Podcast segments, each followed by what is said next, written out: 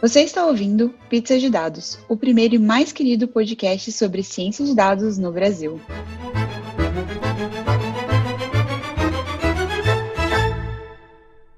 Bem-vindos a mais um Pizza de Dados. Oi, eu sou a Letícia. Eu sou a Gabriela. Oi, eu sou a Jéssica. E é isso aí, hoje a gente tem a Gabriela de Queiroz para falar com a gente sobre muitas coisas, ciência de dados, R, IBM, Estados Unidos, ah oh, meu Deus, um monte de coisa. Mulheres em ciência de dados. Mas antes, pausa para os recadinhos. Bom, o primeiro recado é uma dica do nosso querido Gustavo. O pacote Scikit-Learn foi adaptado para séries temporais, então uma ótima notícia para os amantes da biblioteca. O segundo recado é que o PyTorch, uma das principais bibliotecas de Deep Learning, disponibilizou gratuitamente o livro em inglês Deep Learning with PyTorch. Como sempre, os links no post para vocês conferirem. Também temos dicas da Carla Vieira. Ela fez uma lista incrível de leituras sobre viés em ciências de dados. A thread do Twitter tá imperdível. Por último, o Data Bootcamp atendeu aos pedidos e está lançando mais uma edição do curso online Data Science para Todos. As aulas vão de 10 de setembro a 15 de outubro e você pode se inscrever pelo site databootcamp.com.br. Lembrando que, ao fazer os cursos do Data Bootcamp, você ajuda o Pizza a continuar fazendo o que a gente sabe fazer de melhor. Gabriela, a gente está tão feliz de te ter aqui. Muito obrigada por aceitar o convite. Conta pra gente quem você é, o que você faz e a sua pizza favorita. Gente, muito obrigada. Prazerzão estar aqui com vocês. Sim, esse, esse convite já aconteceu há muito tempo atrás. Eu aqui ansiosa para que a gente conseguisse entrar no ar e gravar, né? Bom, hoje em dia eu trabalho na IBM, eu sou gerente, então tô, meu título é engraçado porque eu uso dois títulos, porque a gente não tem um título muito oficial, então dependendo do, do evento que eu vou fazer, eu uso um ou outro, depende do público também, mas tem o, o título que é Senior Machine Learning Manager, é um dos títulos. Outro título que de vez em quando eu uso é Engineering and Data Science Manager. Então, um é mais assim focado para machine learning, o outro é um pouquinho mais geral que engloba o pessoal da engenharia. O que mais? Sua pizza favorita? Ah, minha pizza. Gente, eu vou te dizer, eu tenho duas paixões: pizza e hambúrguer. Então, assim, eu tô no país certo. Então, eu amo pizza. É, assim, toda sexta-feira aqui em casa é dia de pizza. Seja pizza que eu vou comprar, seja pizza que eu faço em casa. Então, hoje em dia já até assim, qualquer tipo, assim, não importa não, não, importa qual tipo de pizza, mas a minha pizza favorita, gente, eu acho que é. eu acho que é marguerita. Sabe por quê? Eu gosto muito de catupiry, mas aqui não tem catupiry. Então eu gosto bastante da, da marguerita, que ela é mais simples e, e não, não tem muito o que errar. Porque se for assim, por exemplo, calabresa, se você pedir uma calabresa, pode ser que ela venha muito picante. E eu não gosto de comida picante. Então a marguerita não tem como errar, porque né, é mais ou menos o mesmo, em qualquer lugar, assim, é mais ou menos a mesma coisa. Não tem muito o que, o que errar. É padronizada.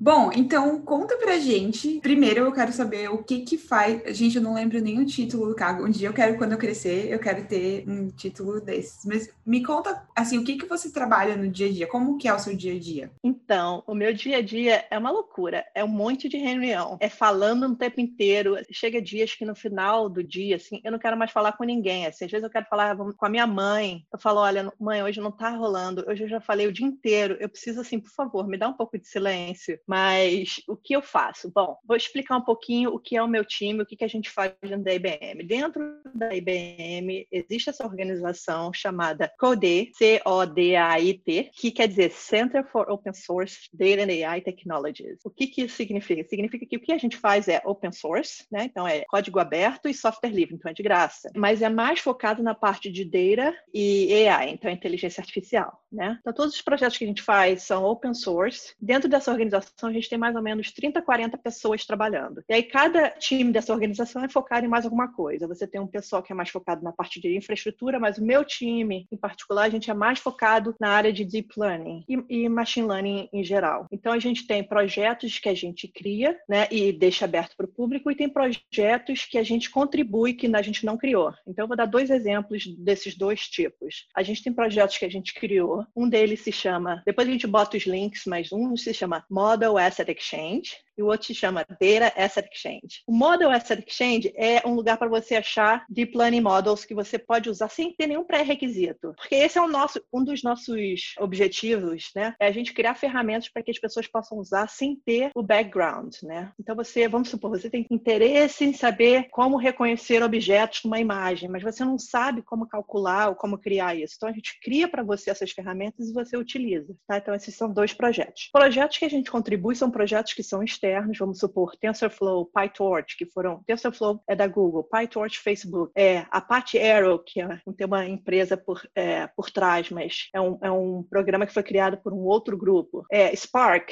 também, né? Então a gente contribui para esse projeto.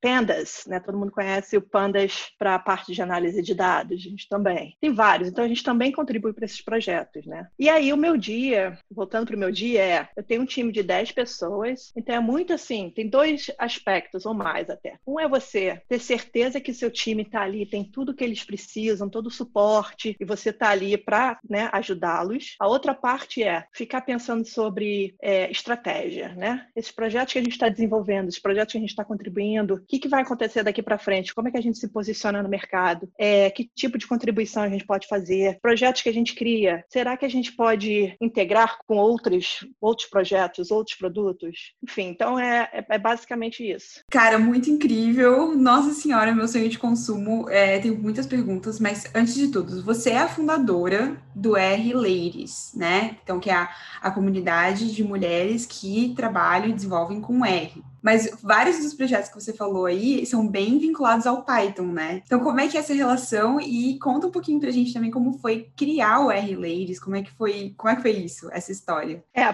parece até uma coisa assim, é, contrária, né? Não, não contrária, mas né, eu que sou super amante do R e tal, e todo meu time usa Python, né? Então, assim, parece que eu sou um peixe fora d'água naquele mar de, de, de Pythonistas, que é super interessante. E é uma coisa que eu sempre falo da história de você ser cientista de dados e trabalhar nessa área, é a história da flexibilidade, né? Não é porque eu amo R que eu não vou trabalhar com Python e vice-versa, né? Então, assim, se você perguntar para mim assim, se você tiver um projeto hoje, te derem um banco de dados e você tem que analisar, eu provavelmente vou pro R, porque é a minha linguagem ali que eu sou mais é, acostumada e tenho mais facilidade. Mas, se eu precisar escrever alguma coisa em Python, porque meu time escreve tudo em Python, eu vou né, ter que fazer esse esforço de escrever em Python.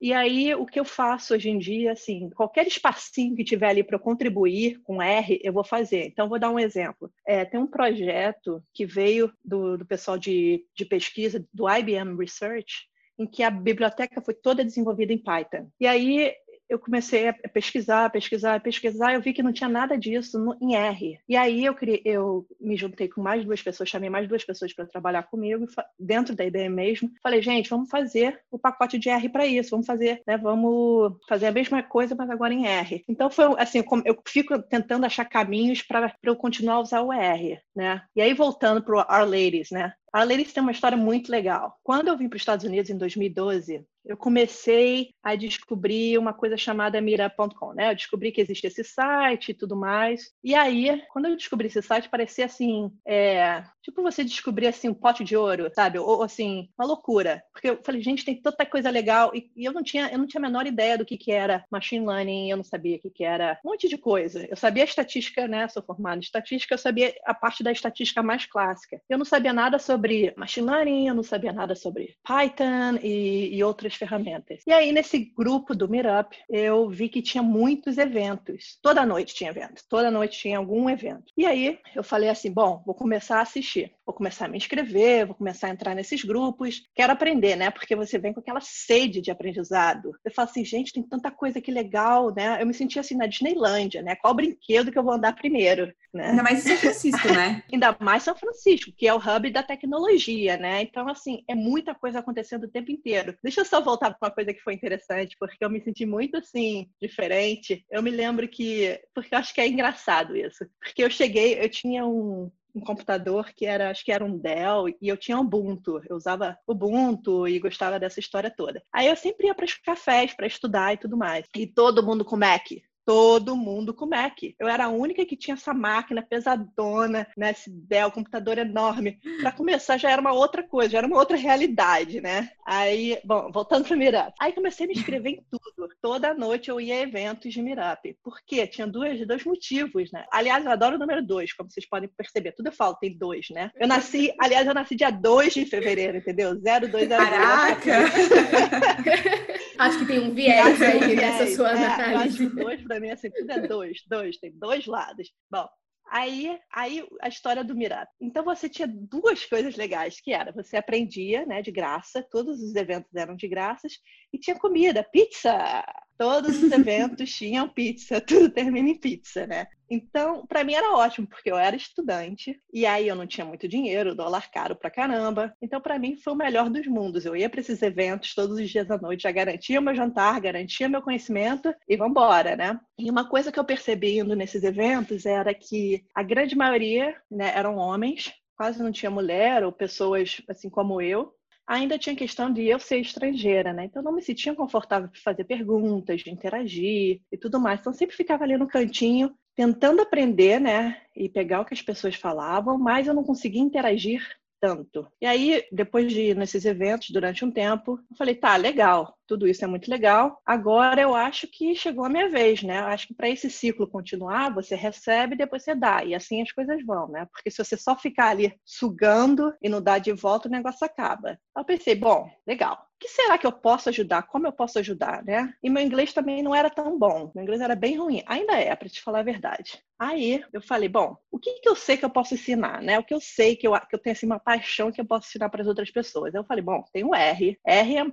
para mim, o R sempre foi assim a melhor coisa do mundo. Então eu falei assim, poxa, R é um grupo de R, vai ser um super, vai ser um super sucesso, sabe? As pessoas vão amar. Falei, por que não um evento de R? Mas eu não queria que fosse um evento de R geral, porque aí a gente ia cair lá na, na mesmice, né? Por que, que não um grupo de R que seja focado e que, e, e que tenha pessoas como eu, né? Para que pessoas se sintam confortáveis nesse ambiente. E aí foi daí que surgiu a ideia do Our Ladies. Foi, eu quero criar um grupo em que tenham pessoas como eu, em que eu me identifique nessa, né, nessa audiência, nesse grupo, que as pessoas possam se sentir confortáveis, que as pessoas possam aprender juntos, em que a gente tenha esse grupo, essa network e ótimo. E aí foi mais ou menos isso. Isso foi em outubro de 2012. Ai, eu me identifico muito com essa história, né? Mais ou menos assim. Em 2011 entrei na faculdade alguns anos depois ali eu conheci a comunidade de Python, mas eu já trabalhava mexendo com dados em R, né? Então eu venho de um contexto onde se tivesse um grupo de R's, né, de R ladies ali para me ajuntar, me ensinar, trocar ideia, talvez eu não tivesse feito a migração para o Python. Então eu imagino, é, eu consigo perceber claramente o papel fundamental que as comunidades com grupos de minorias são existem e, e têm, né? Então, assim, é, eu acho fundamental esse tipo de iniciativa, né? Participo do PyLadies, eu criei, eu ajudei a fundar o grupo de, de Go, do, né, do, dos Gophers em São Paulo, do Women Who Go, né? Então, tipo assim, acho fundamental. Hoje as meninas que estavam comigo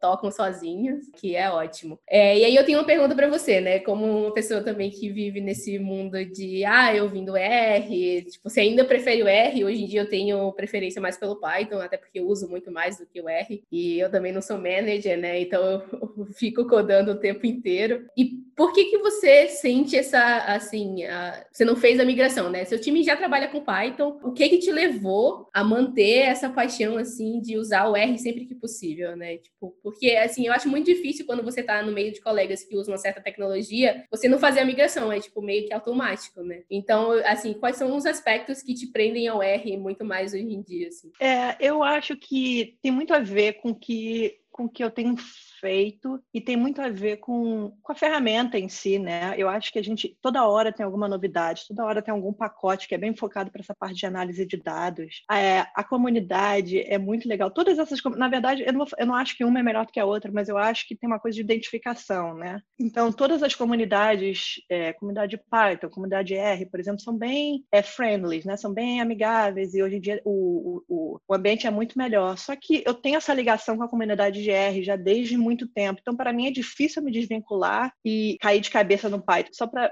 para ficar um pouquinho mais claro, eu sou envolvida em várias, em várias coisas relacionadas a Python, como é, faço revisão de para conferências de Python e tudo mais, mas não adianta, é uma coisa ali, sabe, de coração. Não sei te dizer assim, porque um afeto. Porque uma coisa, é como se fosse assim parte da família, sabe? Não tem como eu botar de lado. Engraçado porque eu me sinto assim com o Python. A minha carreira toda eu aprendi a programar na faculdade com MATLAB e não tenho afeto emocional nenhum com a MATLAB. Ah, desculpa aí quem tá me ouvindo que tem. Mas no caso, para mim, quando eu encontrei a comunidade de Python, eu comecei a me sentir mais acolhida, parte de uma coisa maior e tal. Então, acho que ter, ter uma comunidade faz esse papel muito mais que a linguagem, né? Tipo, a linguagem é uma coisa meio que é uma desculpa para um monte de gente se reunir, né? Aí, deixa é. eu fazer uma pergunta. No, você falou, né, que você chegou e aí você começou a participar dos meetups e você era estrangeira e aí eu queria entender mais como foi todo esse processo de mudança aí, né, sair do Brasil e chegar num país novo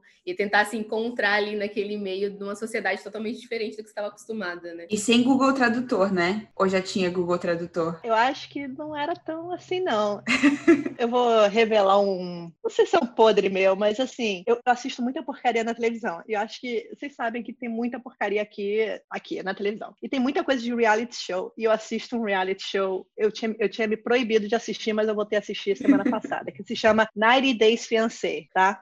Quer dizer que, não sei se vocês já ouviram falar sobre isso, mas depois vocês procuram. Aí, é porque eu não quero sair muito do tópico. Aí, um casal é o seguinte: a mulher é americana, o cara é da Turquia. O cara não fala inglês, tá? E ele tá aqui nos Estados Unidos, eles têm 90 dias para casar. E aí, ela também não fala a língua dele. Então, assim, a conversa deles é o tempo inteiro assim: ela fala inglês no Google Translator, aí mostra para ele, aí ele lê na língua dele, aí ele, ele escreve na língua dele, aí translate para inglês. Gente, isso é uma modernidade, né? Imagina o casal se comunica via Google Translate. Então, é, lá na época, quando eu vi, não tinha isso, né? E, e, eu vou te dizer que foi um impacto muito grande. Ainda, ainda eu sinto muita diferença, porque eu acho que tem uma parte da cultura que é bastante diferente, mas foi um. Eu levei um tempo para eu poder me adaptar. E aí o inglês, né? Tem toda a história de você não conseguir se comunicar e você ficar frustrado porque você não consegue falar. E uma coisa legal é que quando eu vim para os Estados Unidos, eu vim fazer um segundo mestrado. E a ideia toda desse mestrado mestrado era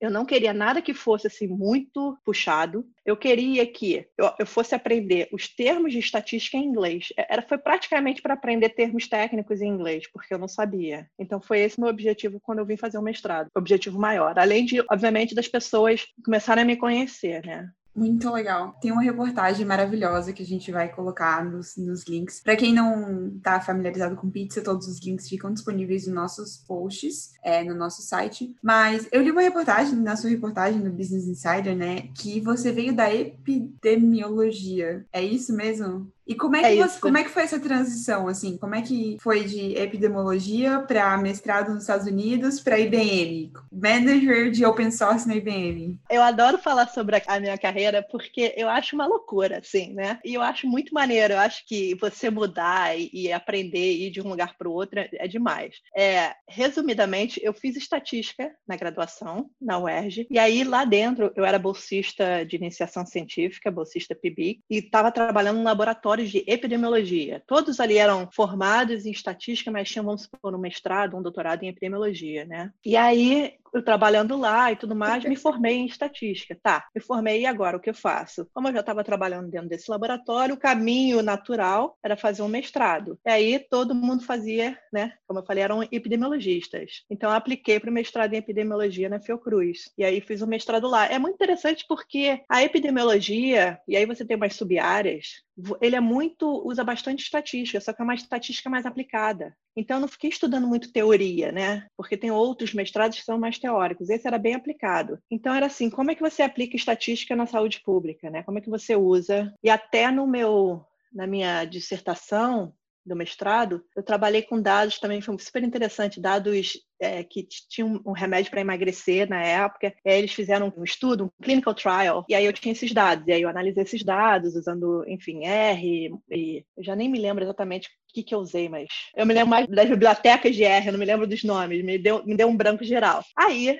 me formei em epidemiologia. E aí depois foi quando eu vim para os Estados Unidos. Fazer mestrado em estatística. E aí a gente pode falar um pouquinho sobre como é que foi, né? Porque eu estava na parte acadêmica, né? Eu achava que eu ia ser, sei lá, pesquisadora, professora e tudo mais. E aí eu dei uma mudança total, né? Que foi quando eu vim para cá. Foi assim a segunda parte da profissão. Então, conta pra gente um pouquinho dessa, dessa transição, assim, da, da decisão de não, não ser mais tão acadêmica ou nada acadêmica. Não sei. É, exatamente. Eu vi que eu já tinha experimentado isso. Eu queria experimentar uma coisa diferente, né? E aí, quando eu vim para cá, eu até no primeiro semestre que eu estava aqui, eu até fui ser é, assistente com outro professor numa outra universidade dentro de design, que foi muito legal essa experiência também. Esse professor é professor de design numa universidade aqui de São Francisco e que a aula dele era sobre infográficos, né? E aí, então, os alunos eram todos, né, iam se graduar em design, e aí eles precisavam de ajuda de como pegar os dados, manipular os dados, para depois eles usarem, sei lá, Photoshop ou Illustrator e criarem um infográfico. Então, aonde eu entrava? Eu entrava na parte de coletar dados e manipular. Então, ali eu explicava para eles como é que você usava o R para você manipular os dados. E aí, uma vez que eles tinham já os dados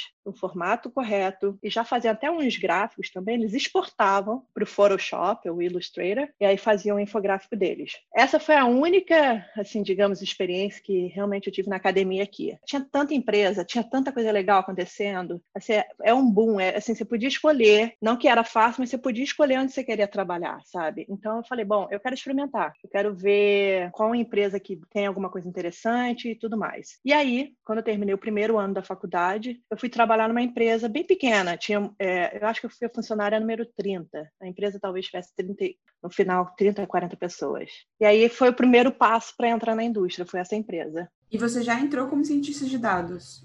Ou estatística barra ciência de dados? É, não existia, já, já, essa história de ser estatístico e tudo mais, né? Já não existia, já todo mundo já estava virando cientista de dados. Então já fui contratada como cientista de dados. Mas uma coisa interessante dessa empresa é que, apesar de ser uma empresa e eu era cientista de dados, eu praticamente não programava, porque eles vendiam esse software. Então eu tinha que usar o software deles e que a ideia do software é que você não precisava programar para analisar dados, né? Como se fosse era tudo assim cheio de é, você tinha uma canvas, né? Um, e aí você botava os operadores um do lado do outro e você ia criando a sua, a sua sequência, né? Como um quebra-cabeças, né? É, mais ou menos isso. E aí, lá nessa empresa, o que eu fazia era ajudar os, os compradores em como utilizar o software, né? ajudar em projetos. Então, até fazia parte de análise de dados, mas era usando o software da empresa. Aí escrevia documentação, explicando ah, como é que funciona uma regressão linear, como é que funciona uma regressão logística usando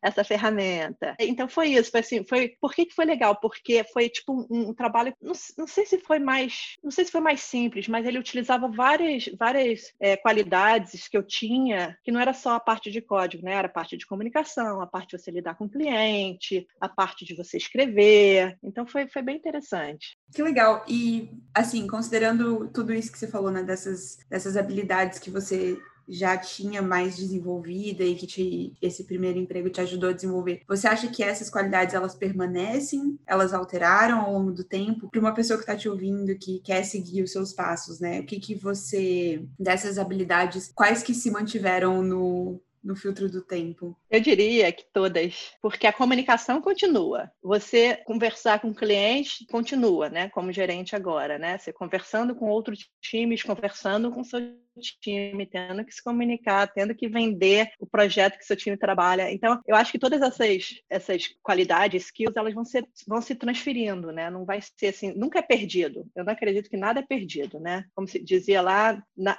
como é que é? Tudo se transforma, não tinha lá?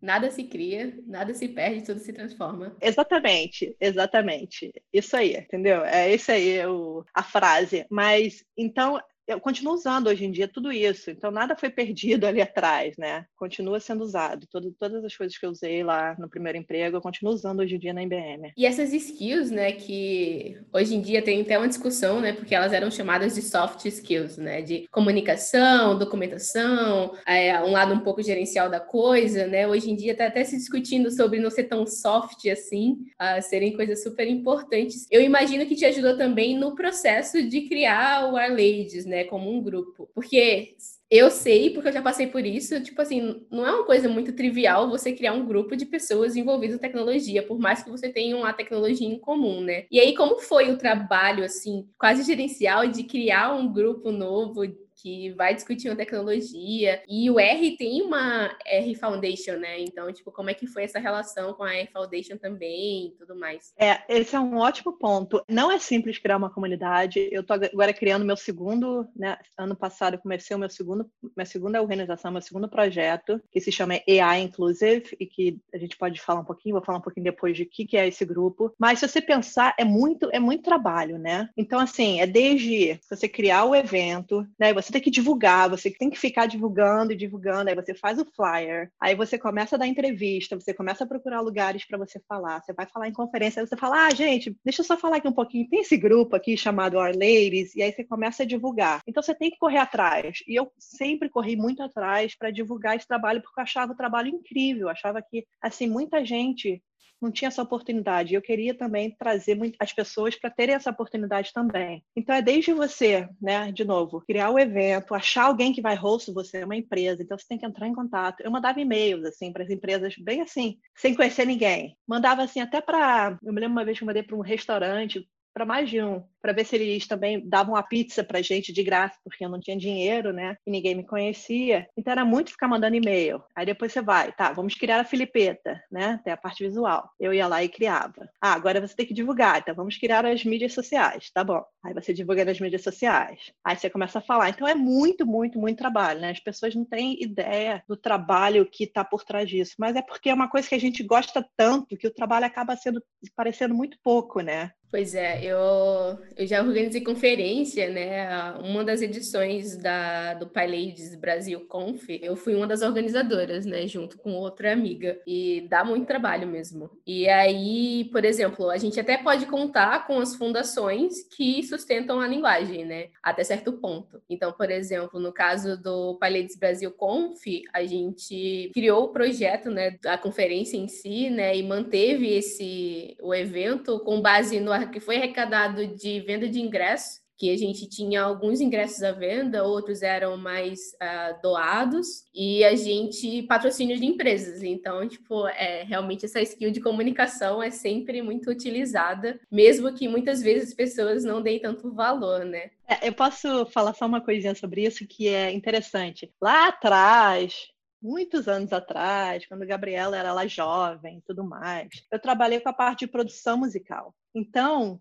eu tinha. Primeiro, eu trabalhei com, uma, é, com duas bandas, e depois eu trabalhei com uma cantora. E aí eu fazia toda a parte de pré-produção, né? A parte da produção do dia e pós-produção. Então eu tinha que falar com, tempo, com gente o tempo inteiro também. Aí eu me lembro exatamente de assim, vamos supor, tem um show daqui a duas semanas. E aí tinha as filipetas, ia lá na gráfica, imprimia as filipetas, via se estava tudo certo, escrevia lá o, o, o resumo do show. E aí eu ia nos jornais, eu me lembro muito até hoje, assim, indo lá no JB, é, no jornal, ia no Globo, batia na porta lá da redação. Aí eu já tinha os contatos das pessoas e falava assim: ah, Fulaninho tá por aí. Ah, Fulaninho senta lá naquela mesa. Aí ia lá a Gabriela com seu papelzinho falava: olha só, existe essa banda aqui, a gente vai fazer um show dia tal, no lugar Y. Tem como você escrever uma resenha pequenininha falando sobre o nosso show? Então, isso tudo que lá, né, na época, eu achava que, imagina, isso daí não era emprego, né? Não era nada assim muito luxuoso, né? Me ajuda até hoje, me ajudou na história do War Ladies, porque eu já tinha isso tudo, já fazia isso tudo. Então, para mim é muito, muito, foi muito fácil, porque eu já estava acostumada a fazer toda essa parte, né? Mas aí é interessante, porque, de novo, nada se perde, tudo se transforma, e, enfim, aquela lá, nosso, nossa frase, é que o que eu fiz lá atrás continua até hoje, transferindo para as coisas que eu faço, né? Então, assim, nada é perdido. Tudo que você faz na sua vida, em algum momento, vai servir. Eu acho isso muito legal porque a gente recebe relatos de pessoas que escutam o pizza e muita gente vem de, um, de uma área não tradicional, faz coisas. Bom, a gente aqui do pizza, ninguém fez estatística ou computação, então, assim, é, é bem legal ouvir isso de uma pessoa tão bem né, sucedida, que criou tantas coisas e mostrar para as pessoas que uma das coisas que a gente tem que ter quando a gente muda é a habilidade de adaptar as coisas e vender essa habilidade quando você vai mudar de carreira, né? E eu tava pensando nessa questão do meetup que você falou que você fez enviou e-mail para muitas empresas e tudo. Isso acaba também sendo muito bom para sua carreira, né? Porque muitas pessoas acabam te conhecendo, as empresas vão lembrar do seu nome primeiro, é, você vai fazer uma rede de contatos gigante. Isso te ajudou de alguma forma também? Com certeza, me ajudou bastante. O próprio trabalho que eu consegui na IBM, eu entrei na IBM em 2018, em junho. O próprio trabalho que eu consegui, eles tiveram muito interesse no trabalho que eu fazia com Our Ladies. Então, eu entrei primeiro lá como Developer Advocate. Então, eles queriam realmente as, essas skills que eu tinha com criar comunidade, falar em público, falar em conferências, porque eu já fazia isso tudo antes, como se fosse assim, meu side job, né? Não era parte de nenhum do, do meu emprego formal. Aliás, nenhuma empresa achava isso interessante. Nenhuma empresa me apoiava a fazer isso. A gente fazia isso né, naquelas horas à noite, depois do trabalho, final de semana, né? Aquela, aquela loucura. E aí a IBM foi a primeira empresa que falou: não, olha só, isso que você faz, você pode fazer no dia do seu assim, no seu horário de trabalho. Você não precisa fazer depois, vai ser parte do seu trabalho. Aí eu falei, sim, jura? Aham. Uhum. Aí ele, sim. E foi a primeira empresa que no processo de entrevista, né, porque era, a vaga era para a parte de AI, machine learning e tal. Tudo bem, teve a parte técnica. Mas assim, quando eu falei do Our Ladies e do meu evento, com, do meu envolvimento com comunidade, todo mundo falou assim, ah, conta mais gente, que legal. Assim, foi a primeira vez que eles mostraram interesse. Alguém mostrou interesse. Eu falei assim, sério que vocês querem saber mais? Vocês não querem mais, assim, que eu demonstre o teorema XYZ ou que eu faça aqui um código no, no, no quadro branco? Eles, não, a gente a gente está interessado aí nessa sua história. Eu falei, uau, tá bom, então. E assim foi. Então, assim, me ajudou, com certeza me ajudou. Principalmente nessa última etapa da IBM, né, me ajudou. Eu conheço muita gente por causa das comunidades. Então, com certeza ajudou. Conta um pouquinho para quem está ouvindo a gente não sabe o que, um developer advocate faz.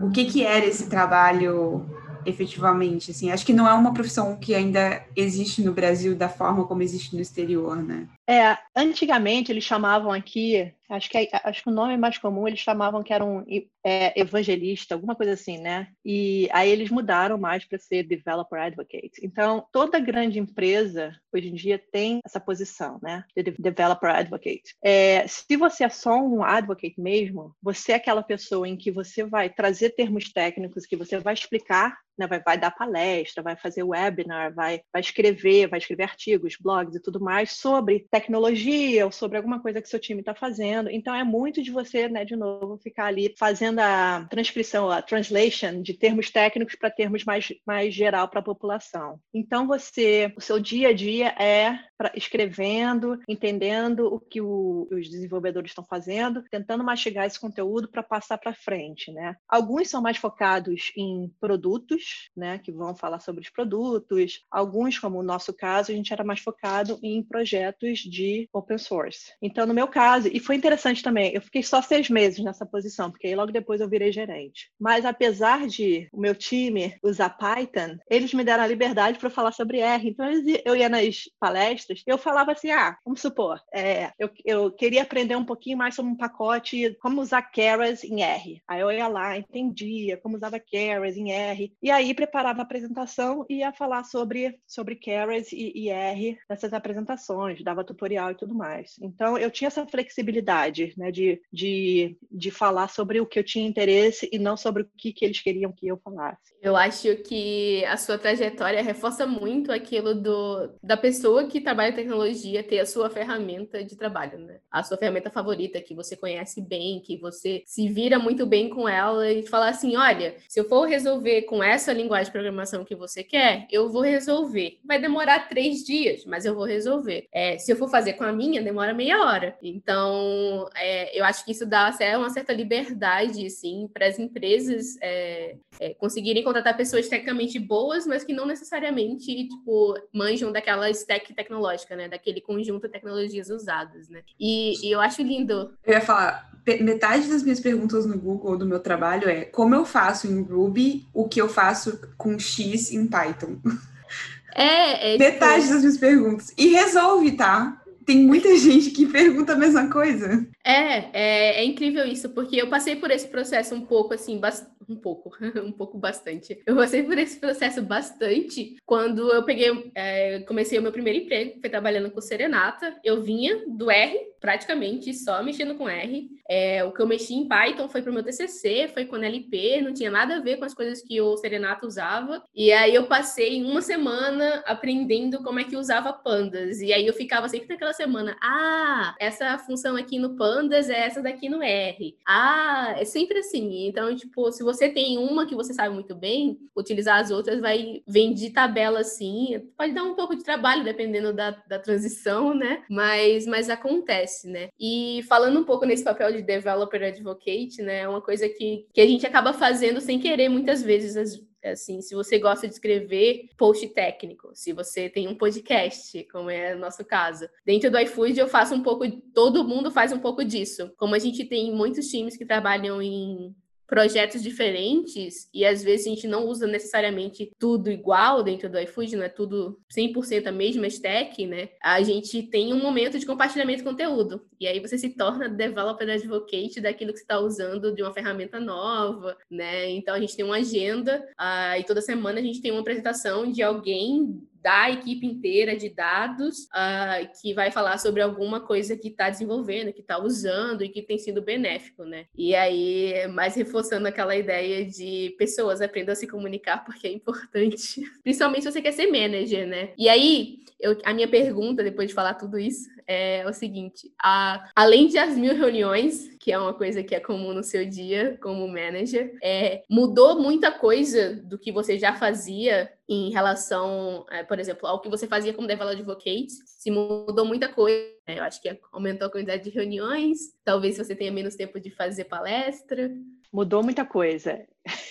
Mudou completamente. Eu faço uma, uma analogia que é o seguinte: quando você vira gerente, é tipo assim você virar parent, ou você virar mãe, pai, enfim, qualquer, qualquer nome que você tem, mas que você está cuidando de alguém. Né? É a mesma história, porque assim, eu ainda quero falar mais sobre isso, dar mais palestras sobre isso. Qual é as similaridades e as diferenças, né? Então, por exemplo, você não tem mais tempo para você é tudo sobre seu time, né? Então, assim, o filho é tudo sobre seu filho. Você, quem é você? Você agora é a mãe do fulano, você não é mais a Gabriela, né? Eu diria, sua pessoa está um pouco assim por trás. Você começa a ir um pouquinho por trás das coisas. Você está por trás do seu time. Se o seu time é, se tem sucesso, legal, ótimo. Agora, se seu time falha, vai tudo em cima de você nesse aspecto, né? Eu já até me perdi, Jéssica. O cérebro é mais rápido que a boca, né? Mas era mais para falar nesse sentido de qual é a mudança da rotina em relação relação a você ser uma parte do time, né, developer advocate, e você ser manager, ter que cuidar de outros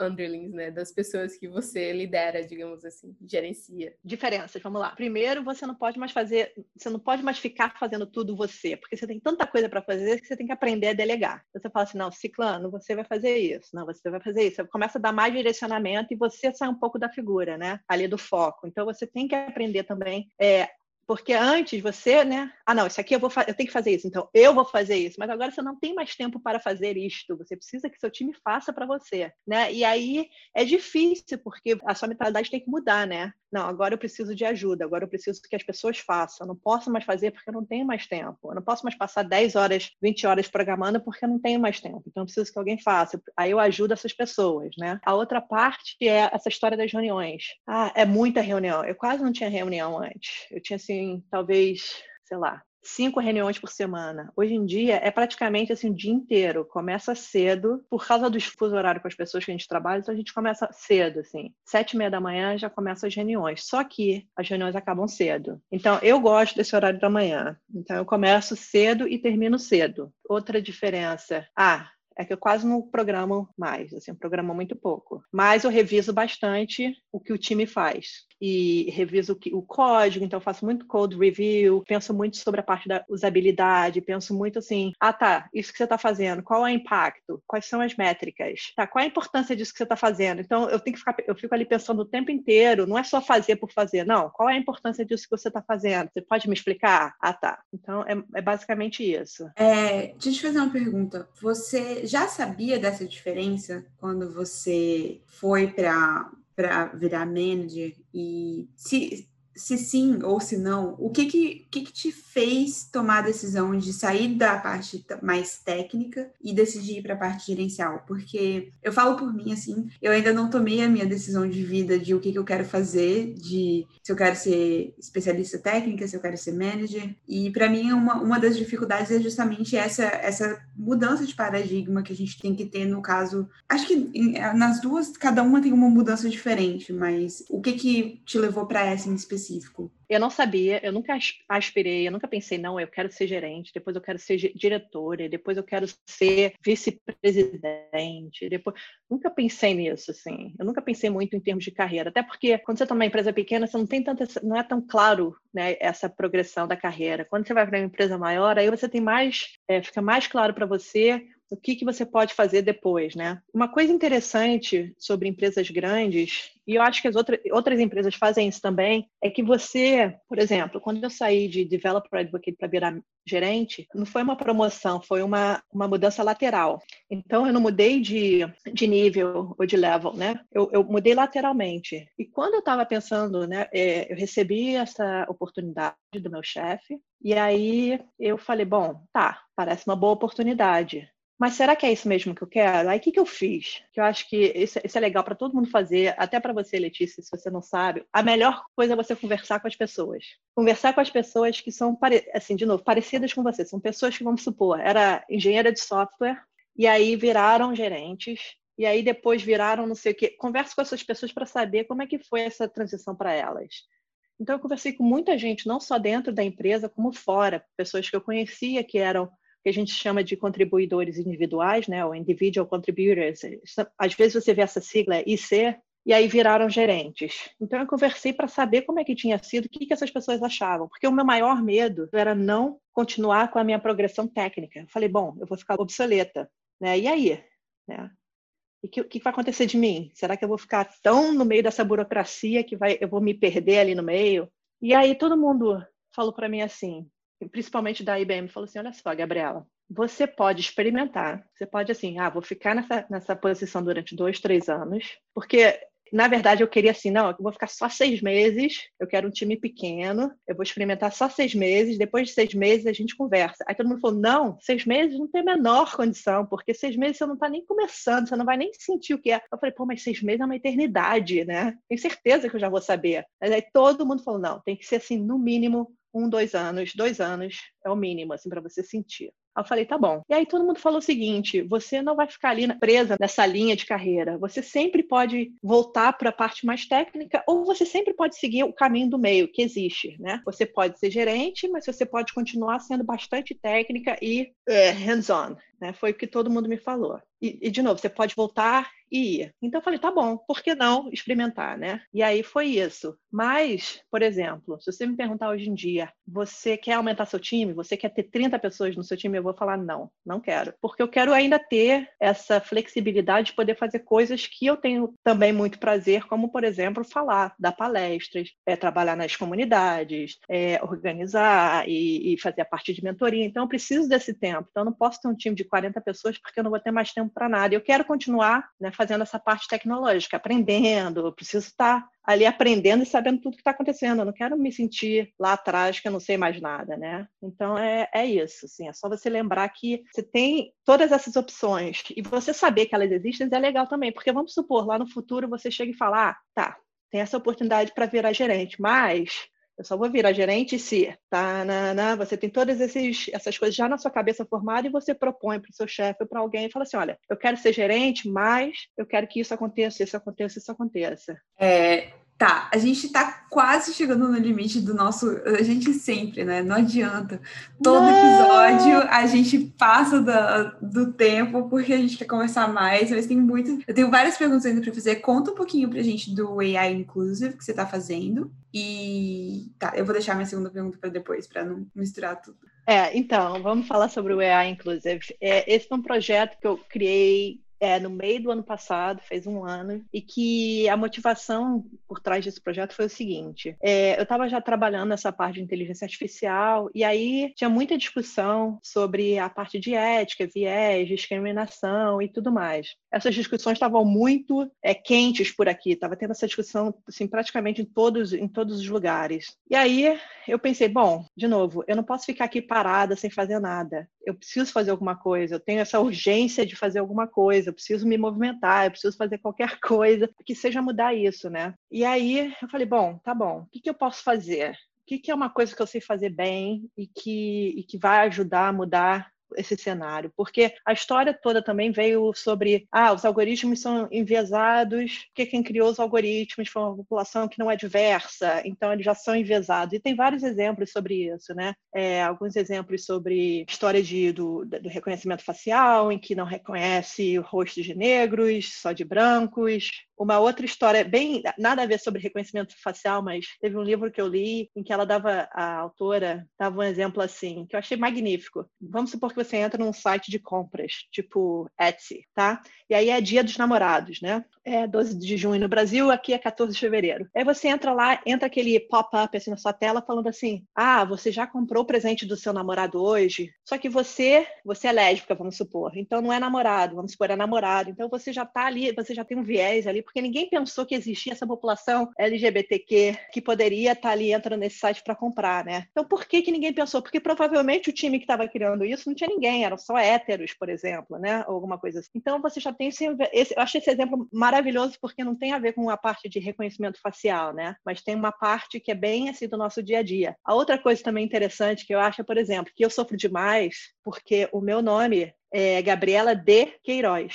E D, ninguém entende o que é esse D. Esse D é nome do meio, esse D faz parte do seu primeiro nome, esse D faz parte do seu último nome. Então, volta e meia eu vou preencher formulários Aí eu boto como meu último nome, aí eles juntam, aí fica De Queiroz junto. Então tem assim vários vários lugares em que meu nome é Gabriela De Queiroz separado, Gabriela De Queiroz junto. O D é, muitas vezes é maiúsculo. Então porque provavelmente quem criou aquele formulário não sabia que existe uma população em que tem esse tipo de, de sobrenome, que tem o D, né? Enfim, e aí, eu tenho um colega, eu... des, desculpa, só, mas é que eu tenho um colega que ele tem, o nome dele é uma letra só. E no, na Irlanda é ilegal você ter um, uma pessoa com um nome de uma letra só. Então ele teve vários problemas de vinda dos Estados Unidos para cá, porque é, simplesmente o, o, sistema do governo não aceitava isso. Então eles meio que pegaram o primeiro nome, que é uma letra só, juntaram com o segundo e aí fizeram tipo um nome meio que fake assim,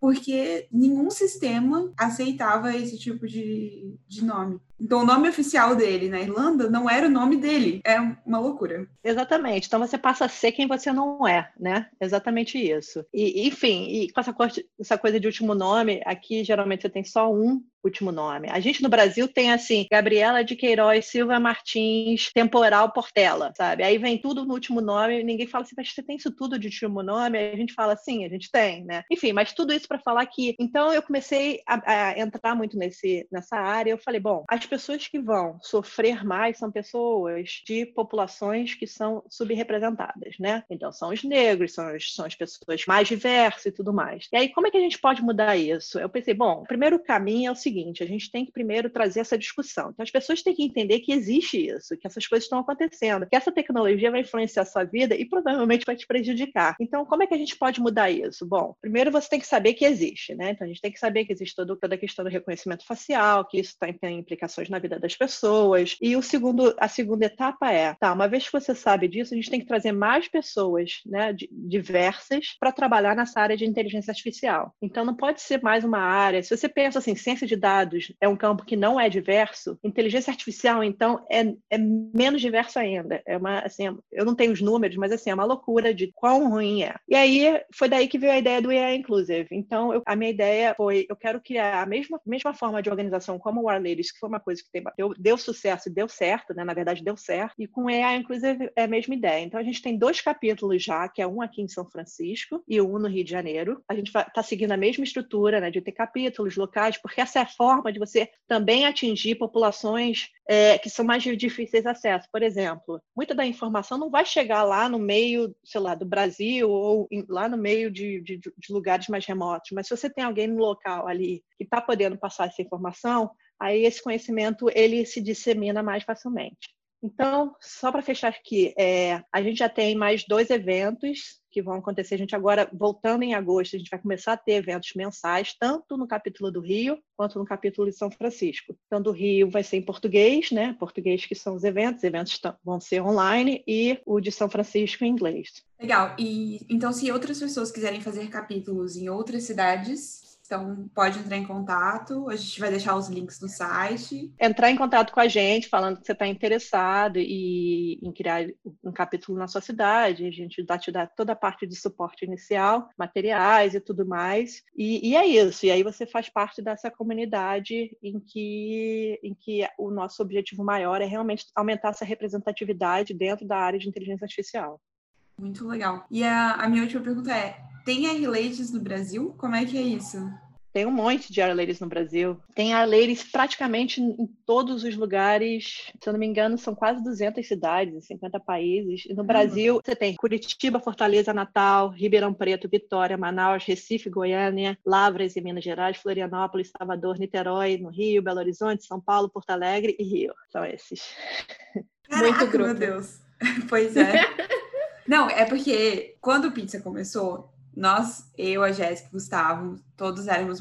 A gente se conheceu e a gente virou amigo e decidiu montar o Pizza, tudo em comunidade do Python. Então, por muito tempo, teve a treta de que o Pizza não gostava de R. A gente tá tentando se redimir, entendeu? Faz muito tempo. Então, você aí que tá ouvindo que quer criar um grupo de R-Lazy que não tá nessa lista, então vamos lá Pizza tá aqui divulgando. Gabriela, infelizmente a gente vai ter que cortar por aqui, porque senão ninguém vai escutar a gente. Todos os episódios estão ficando cada dia maiores. Mas eu queria te agradecer muitíssimo por ter vindo aqui compartilhar a sua história, compartilhar todas, toda essa experiência com a gente. Como a gente já falou de dois, né? Vários dois, que tenha a parte dois. Aí você volta pra gente conversar mais. Pode ser? Ótimo, combinado. Muito, muito obrigada. Espero que vocês que estão ouvindo a gente tenham gostado. A gente se vê na próxima. Tchau. Tchau. Tchau, gente.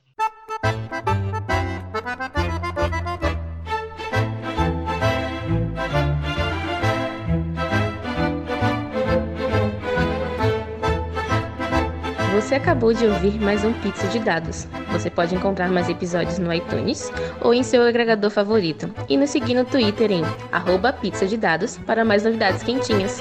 Tchau!